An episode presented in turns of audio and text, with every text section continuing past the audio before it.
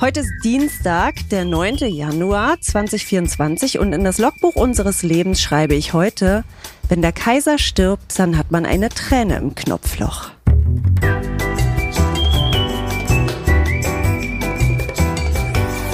Ab 17.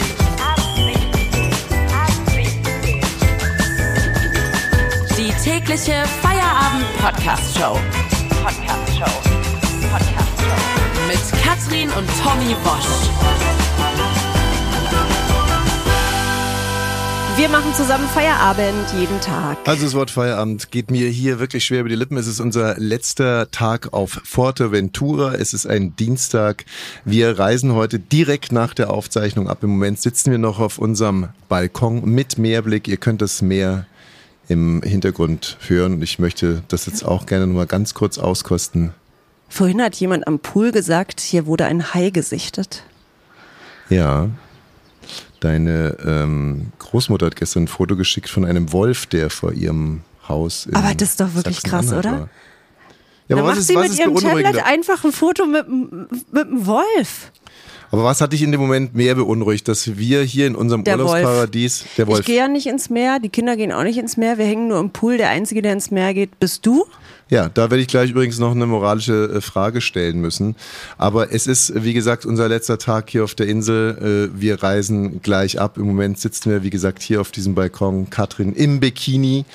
Ähm, und ich muss an dieser Stelle wirklich sagen, als Gott dich geschaffen hat, äh, mein Schatz, da wollte er angeben. Es ist ja wirklich Oder? unfassbar. Oder? Was ich und ich fühle mich jetzt wirklich hier genötigt, das mal eins zu eins zu wie, was ist das Gegenteil von etwas visi, visi, vi- Visualisieren? Visualisieren. Das Gegenteil? Ach, können wir das einfach rausschneiden Klar. irgendwie? Visualisieren kann man schon mal stotterfrei rausbringen, ne? Audi, also ich möchte jetzt auf alle Fälle. Willst du es beschreiben? Ja, das sind halt einfach Kurven wie ein äh, wie eine Autorennstrecke. Ja, mit Kurven bin ich ja überhaupt nicht Ent- ausgestattet. Enthaart wie ein äh, wie eine abgefackelte Kiwi.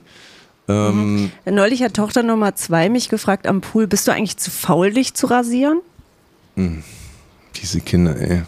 Dieses undankbare Drecks, Untergegluckert gleich, Drecks lange. Pack. Waterboarding. So, also wie gesagt, das ist unsere wirklich prekäre Ausgangssituation hier für diesen Podcast. Und äh, muss ich kurz nachfragen, was es mit deinem Logbucheintrag auf sich hat oder ist es einfach so eine, äh, eine Urlaubsdemenz, die dich diesen Satz hat sagen lassen? Hä? Du warst doch gestern dabei. Also erstmal wollte ich sagen, wollte ich mich noch bei dir entschuldigen, weil ich glaube, ich habe es überhaupt nicht gut dir beigebracht, dass Franz Beckenbauer tot ist.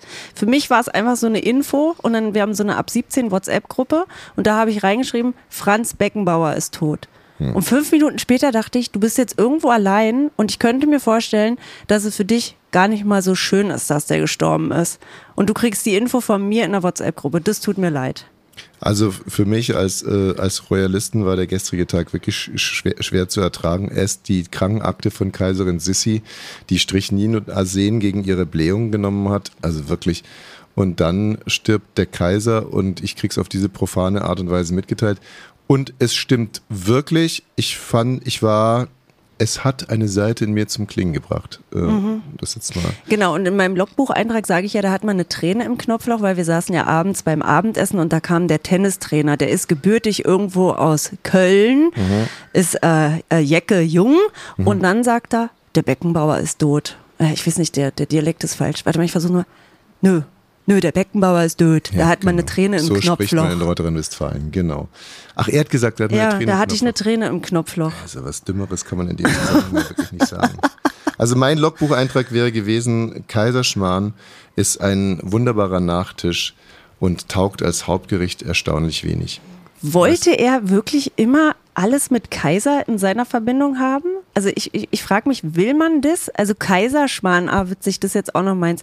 Des Kaisers neue Kleider, da wurde ja jedes Wortspiel schon gemacht. Und jetzt, wenn er tot ist, auch noch. Ja, du kannst es jetzt auf das Wortspiel reduzieren oder du könntest natürlich auch mal nachfragen, wie meinst du denn das? Weil wenn ich sowas sage, dann hat es immer einen Hintersinn. Wie Also- meinst du denn das? Ja, es ist wie gesagt, es ist Kaiserschmarrn ist ja wirklich gerade, wenn die Rosinen so leicht an, mm, karamellisiert. karamellisiert sind, ist es ja wirklich wahnsinnig lecker mit Apfelmus. Aber man kriegt halt nur drei Löffel rein. Aber diese drei Löffel sind bezaubernd. Und dann kannst du noch einen Willi trinken und dann gehen nochmal drei Löffel rein. Mhm. Und dann trinken wir nochmal einen doppelten Espresso, dann gehen nochmal drei Löffel rein, dann nochmal einen Willi und dann gehen vielleicht nochmal drei Löffel rein. Aber als Hauptgericht komplett äh, unerträglich. Und der arme, arme Franz, der war so nett dass er wirklich in jedes Mikro gesprochen hat, das man ihm hingehalten hat und jede Und alles Frage unterschrieben hat er auch, was man ihm hingehalten hat, alles ne, ohne zu lesen. Und, und dadurch gab es zwischendurch so einen Franz Beckenbauer Overload, wo dann halt auch nicht alles hundertprozentig wackelfest war, was er so von sich gegeben hat. Aber es lag einfach nur daran, dass er aus Höflichkeit alles beantwortet hat. Und deswegen als Nachtisch großartig, als Hauptgericht. Hast du den mal kennengelernt? Ja, äh, was na, kennenlernen ist jetzt ein bisschen schwierig, aber er war ein Mensch, bei dem ich zumindest den Eindruck hatte, dass so ein kurzes Gespräch, wie ich es zweimal mit ihm hatte, oder ihn einfach nur mal zu beobachten, wie es mir auch einmal gelungen ist, wirklich fast gereicht hat, um ihn zu verstehen. Und das ist, hört sich jetzt irgendwie anmaßend an, aber ich erinnere mich vor allem noch an, an eine Szene, die war im Zubringerbus zum, zum Flugzeug und er stand da so in seiner bescheidenen Art einfach gut gelaunt gute Laune und was Positives ausstrahlend, stand er da in diesem Bus, der sich nicht bewegte und dann kamen so zwei, drei, vier so typische Münchner Bauernfünfer so, hey Franz, schön, dass du auch hier bist. Und ähm, dann hat er total nett, also nicht irgendwie also sowas von authentisch, sondern einfach nur komplett authentisch auf die reagiert, als wirklich nicht als wenn er einer von ihnen wäre, sondern er war einer von denen und hat sich dann mit denen über Fußball unterhalten und die haben dann gesagt, ja, du hier die Innenverteidigung, die wackelt gerade ein bisschen da beim FC. Und er, ja, stimmt, stimmt, ja. Und äh, dann haben die noch gesagt, ob man den vielleicht mal einkaufen könnte. So, ja, gute Idee, den müssen wir vielleicht mal prüfen.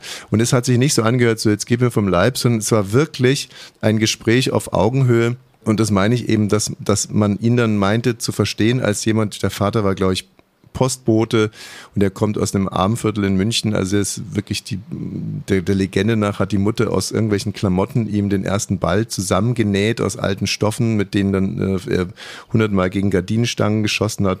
Also er kommt von ganz unten. Ähm, ich glaube, das erste Grundgehalt beim FC Bayern München waren 260 Mark damals. Und, äh, und hat auch immer wieder gesagt, wenn zum Beispiel alle Kollegen schon beim Duschen waren und er immer noch Autogramme gegeben hat, hat Franz Beckner immer gesagt, man darf nicht vergessen, wo man herkommt.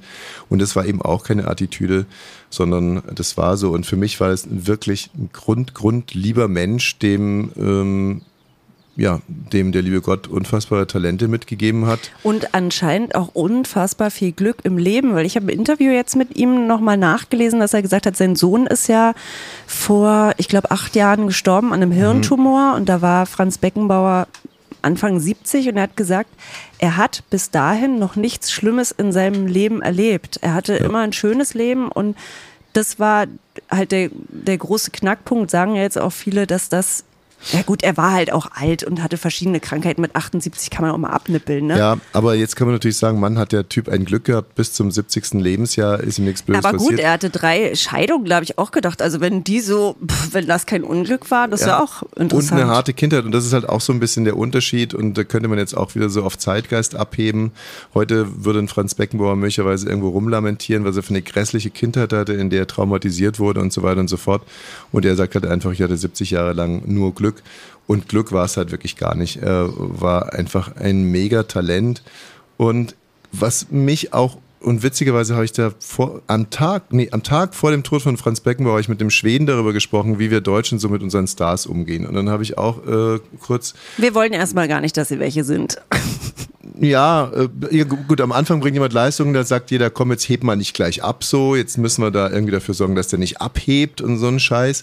Und hinten raus ist dann jemand ein Star gewesen und bringt dann die notwendige Fallhöhe mit, dass die Deutschen so einen wohligen Schauer empfinden, die Menschen dann komplett in Quark zu hauen. Und dann ist es auch interessant, weil wir letztens ja über Jan Ulrich mhm. gesprochen Boris haben. Boris Becker ja auch eigentlich. Boris Becker auch. Also ähm, der eine aber Jan Ulrich ist eigentlich das Interessanteste. Also was man Franz Beckenbauer ja vorwirft, ist, dass er bei der, bei der beim Sommermärchen, ne? Als er die WM nach Deutschland geholt hat, dass er irgendwie bestochen hat. Jetzt muss man dazu sagen, dass noch nie eine WM irgendwohin vergeben wurde, ohne dass bestochen naja, wurde. Naja, außer in Katar.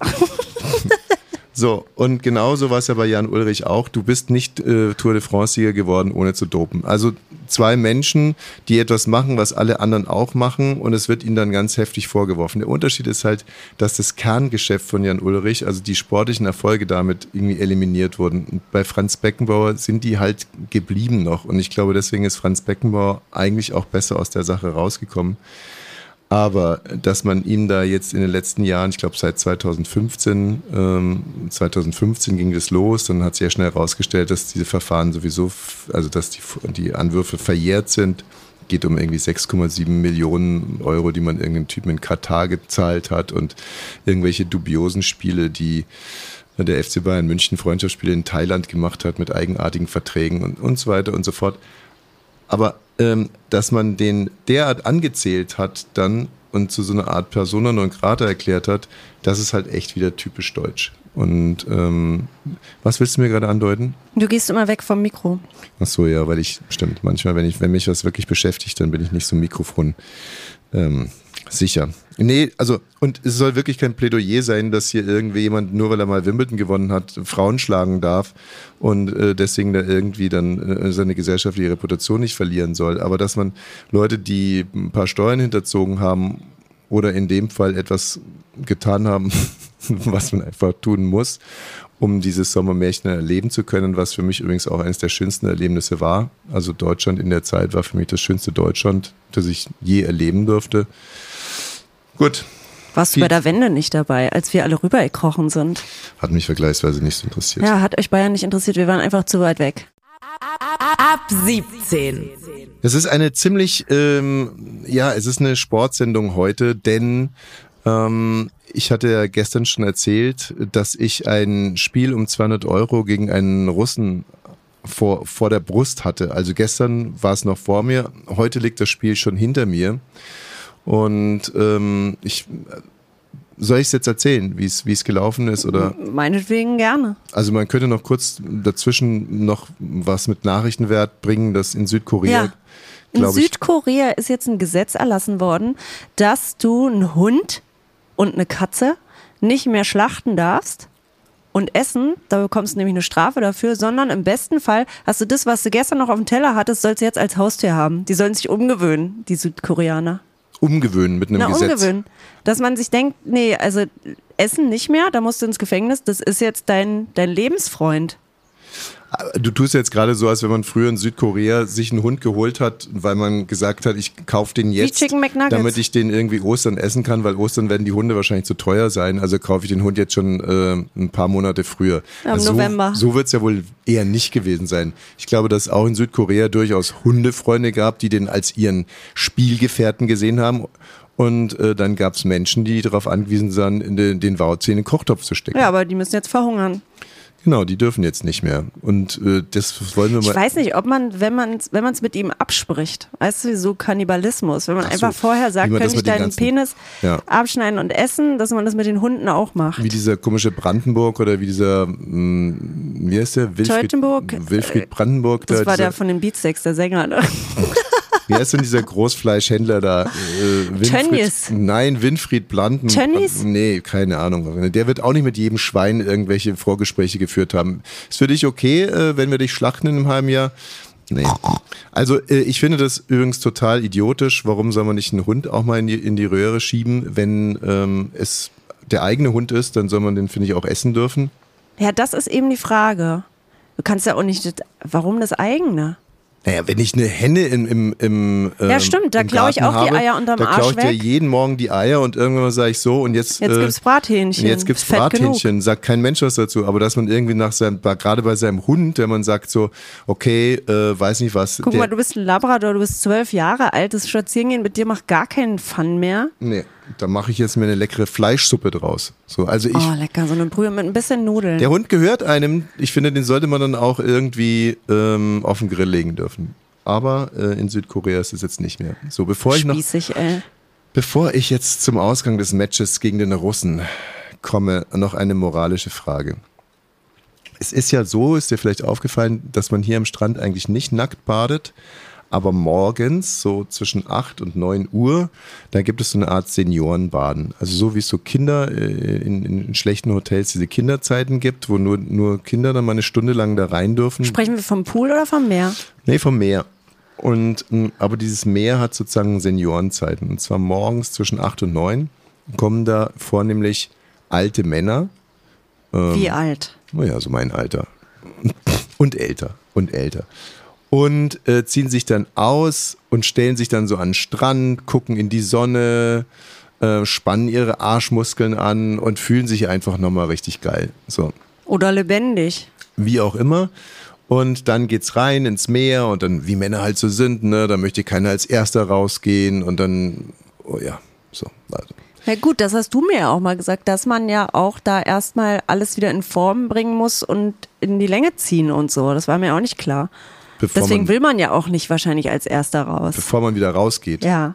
Ach so, ja, bevor man rausgeht, musst du erstmal wieder den, den, äh, den, ne, musst du das Glied so ein bisschen aufschütteln, ein bisschen langziehen Okay. ähm, und äh, den Handschmeichler nochmal ein bisschen. Ja. So, und dann kannst du rausgehen, dass, dass du so majestätisch dann halt so rausflanierst. Wenn man vorwärts rausgeht. Genau. So. Und ähm, bei mir war es jetzt also auch schon so an der Zeit, dass ich dachte, ich muss jetzt trotzdem mal raus. Und an der Stelle, wo ich mein kleines Handtuch hingelegt hatte, mh, da hat sich gerade eine Mutter mit ihrem Kind hingesetzt. Aufs Handtuch? Direkt daneben. Wie alt war das Kind? Fünf. Fünf.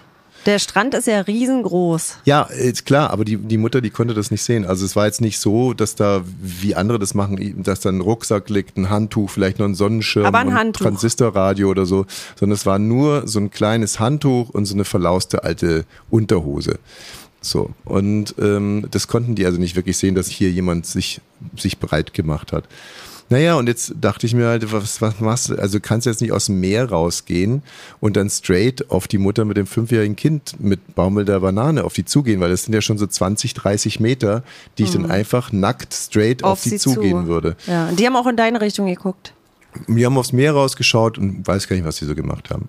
So, und dann dachte ich, okay, jetzt ein paar Minuten hältst du noch aus, aber dann, äh, dann muss es halt einfach irgendwann mal sein.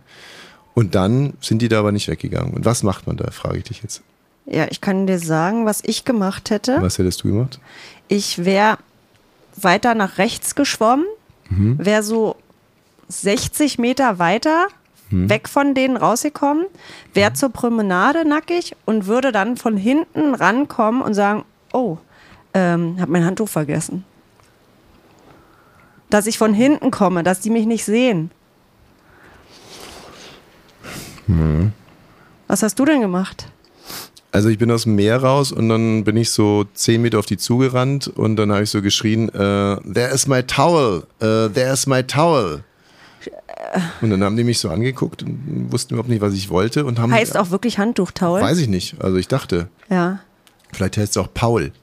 Also, ähm, also auf alle Fälle und dann haben die halt so geguckt und dann wurde es halt richtig peinlich. Und dann Ja. bin ich näher gekommen und dann ist die Frau schon aufgestanden und ähm, dann bin ich noch näher gekommen und gesagt, äh, there is my, my Wieso under- hast du denn deine Hände die ganze Zeit dazu benutzt, aufs Handtuch zu zeigen, anstatt sie einfach vor dein Glied zu halten? sind Hände- Eins vors Glied, eins vors Poloch. Meine Hände sind Kennt zu man klein. Ich habe doch so süße kleine Pianistenhände. Da hätte ich nichts damit verdeckt. Das hätte genau für ein Ei gereicht. So, ich also schrei weiter und gehe auf die zu. Und äh, dann zieht die Mutter das Kind aus dem Sand hoch. Hält die Augen zu. Nee. Und ich komme weiter und sage, excuse me, I don't wanna disturb, but there is my under. Und dann ist mir Hose nicht eingefallen. Aber schlüpp Und her. äh, dann sind die einfach aufgestanden, sind gegangen, haben sich umgedreht und sind Aber das ist doch weggegangen. eigentlich das, was du wolltest. Nein, Dass sie gehen. nein, ich wollte doch nicht irgendwie so wie ein Perverser da rüberkommen. Also das hat mich total beschäftigt und ich Aber was wäre denn ja, was war denn das Perverse dann da dran? Dass du, also dass man nackt aus dem Meer kommt und zu seinem Handtuch es geht. war ein komplett wenn leerer wenn Strand. ich's wäre, dann kann man doch mal gucken, das ist doch dann keine Gleichberechtigung. Wenn ich's wäre, würde man ja auch nicht denken, die Perverse geht zu ihrem Handtuch. Ich glaube, dass es die letzten zwei Jahre waren. Die waren so dynamisch, als Mann traut man sich gar nichts mehr. Nichts. Vor zwei Jahren hättest du noch einfach, wie gesagt, das Ding aufgeschüttelt und wärst voller Stolz auf das, was dir der liebe Gott da so Also, mitgegeben das machen hat. auch manche Männer hier. Einer, der hat immer so eine ganz enge orangefarbene Badehose an. Was du alles beobachtest. Der, hallo, der, das Glied hängt mir ständig im Gesicht. Ja. Gut, also, ähm, haben wir noch was aus der großen, weiten Welt? Die Bauern nerven weiter. Mir egal. Uns Ja. betrifft ja heute noch nicht. Ähm, Deutschland ächzt unter gefühlten minus 18 Grad. Das ist super, weil wir kommen aus gefühlten 30 Grad. Das heißt, es wird ein Temperatursprung heute Abend werden von ja, 38 Grad. Ob dein wunderbarer Körper das aushalten wird, naja, man wird sehen. Und es gibt eine neue Studie, ähm, die haben äh, US-Amerikaner gemacht, dass es, wenn man eine Einladung ablehnt, für den Gastgeber überhaupt nicht so schlimm ist, wie man denkt. Weil 80 Prozent der Menschen gehen oft zu Veranstaltungen, Geburtstagen und so weiter hin, zu denen sie eingeladen sind, obwohl sie keinen Bock haben. Und jetzt haben die Wissenschaftler gesagt, wir gucken jetzt mal bei denen, zu denen ihr hingeht, ob es für die wirklich so schlimm ist.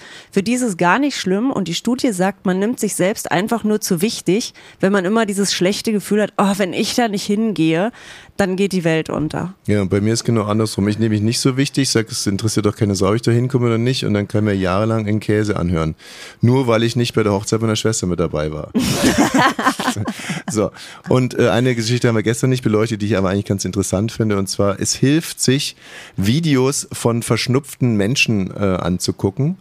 Es Also- hilft dem Immunsystem. Es hilft dem Immunsystem. Also es ist blöde, sich mit Leuten zu umgeben, die wirklich Schnupfen haben, weil man sich ja da irgendwelche Viren einfangen kann. Genau, aber wenn man sich auf dem Laptop anguckt, wie welche schnauben Mhm. und die Nase der Rotz so runterläuft und dann niesen die, dann ist es gut fürs Immunsystem, weil das äh, Abwehrkräfte weiter aufbaut.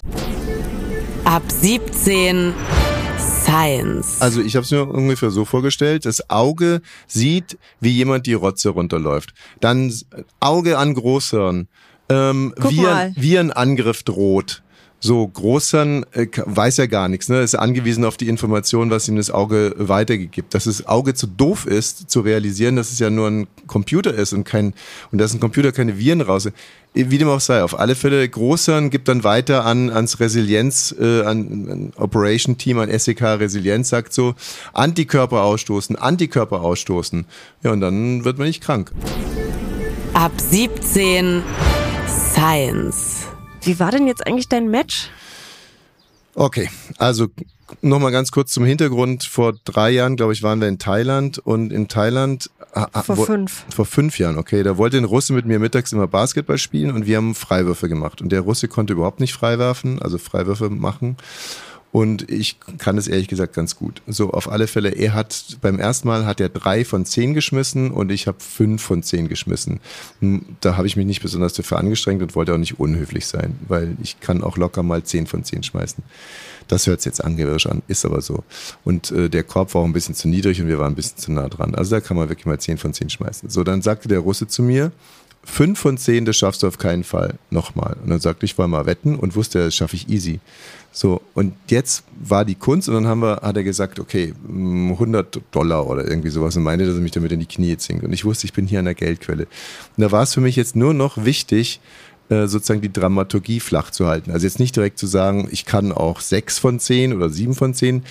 Mit fünf von zehn, also ich habe immer genau geschafft, versucht so zu machen, dass es fünf sind. Äh, Und dann musste ich, dann sind wir weitergegangen auf sechs von zehn und zum Schluss, egal, hatte ich ja dann fast 1400 Euro gewonnen an zwei Tagen.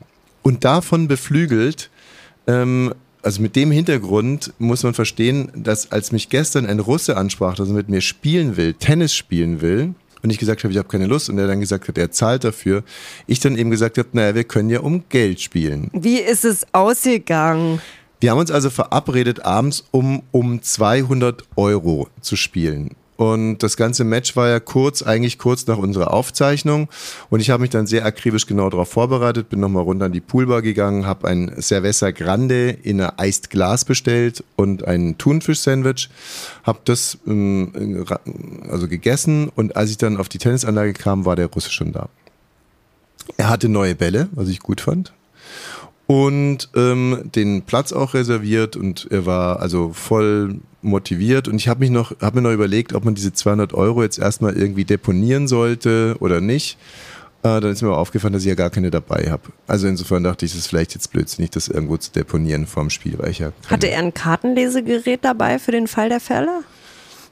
bitte keine weiteren blödsinnigen Fragen. Und dann ähm, fingen wir an, uns einzuspielen und da dachte ich mir, oh oh, der kann ja doch ein bisschen mehr, als ich dachte. Und ich hatte ja auch dieses Cerveza Grande getrunken Und dann habe ich mir schon überlegt, ob ich jetzt vielleicht irgendwas vortäuschen sollte, um, um Orgasmus. ja, genau. Was sollte man auch sonst vortäuschen in so einer Situation? Und ähm, dann habe ich aber bemerkt, dass er schon eine ganz eigenartige Griffhaltung hat und da wurde mir auf alle Fälle sofort alles klar. Wenn ich den Ball nur flach genug halte, dann wird der Herr Russe Probleme bekommen, weil mit der Griffhaltung kriegt er keinen übers Netz. Und so ging es dann auch los. Erstes Spiel, er hat super aufgeschlagen. Ich habe wirklich räudig retourniert, aber die Bälle sind einfach nur kurz und flach hinterm Netz runtergetropft. Muss beschissen ausgesehen haben, aber der Russe verzweifelte und verzweifelte, verliert direkt seinen Aufschlag. Ich mit meinem grässlichen, also wegen, weiß ja, Schulterbeschwerden, ne? kann ja nur noch mit 0,7, also Spielstraßengeschwindigkeit schlage ich da auf, aber. Ach, das stimmt doch gar nicht. Naja, also aber schön alles mit Unterschnitt, der Russe versemmelt alles, steht 2 zu 0. Und ich dachte mir, jetzt mache ich den Trick und verliere einfach mal zwei Spiele und erhöhe auf 1000 Euro. Aber dann ist Folgendes passiert. Der Russe schlägt wieder auf und einer von den Bällen geht kaputt. Weil das so doll aufgeschlagen Der hat richtig hat. doll aufgeschlagen, ja. Und, oder vielleicht war der Ball auch schon kaputt. Auf alle Fälle, der war halt einfach kaputt. Und dann meinte ich, jetzt spielen wir mit zwei Bällen weiter. Und er sagte, nee, nee, der ist nicht kaputt. Und ich äh, nehme den Ball so in die Hand und drückte ihn so zusammen, sagte, der Ball ist kaputt, was soll denn das jetzt? Und er sagte, nee, äh, der Ball ist nicht kaputt und er möchte mit dem weiterspielen. Und dann meinte ich ja, okay, gut, dann von mir aus. Also ich werde auf alle Fälle mit den anderen beiden weiterspielen. Du kannst dann mit dem kaputten auch aufschlagen, wenn du willst. Das ist ja dein Nachteil. Und ähm, dann haben wir so weitergespielt, aber es hat mich total aus der Fassung gebracht. Und dann gewinnt er seinen Aufschlag mit dem kaputten Ball zum 2-1.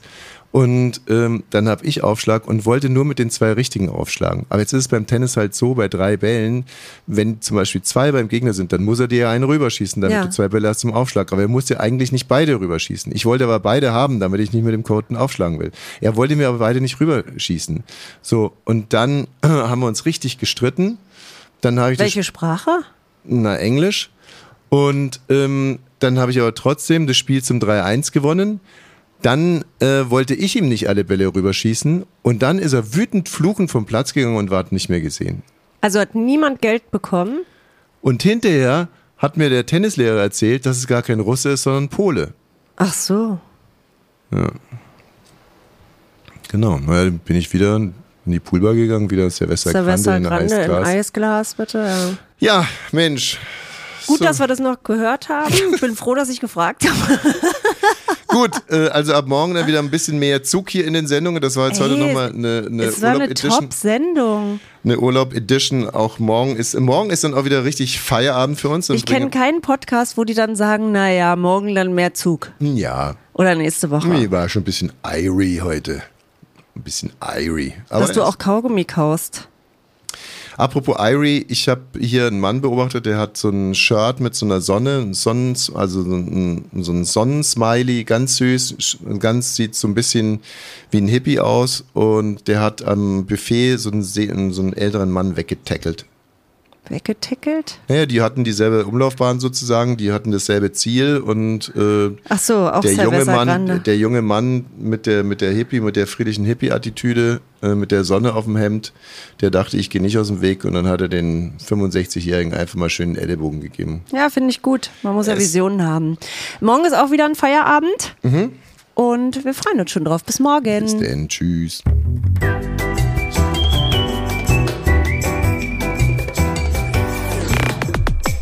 Ab 17 ist eine Studio Bummens Produktion. Sei auch morgen wieder dabei. Abonniere diesen Podcast und verpasse keine neue Folge. Ab 17. Jeden Montag bis Freitag. Ab 17 Uhr überall, wo es Podcasts gibt.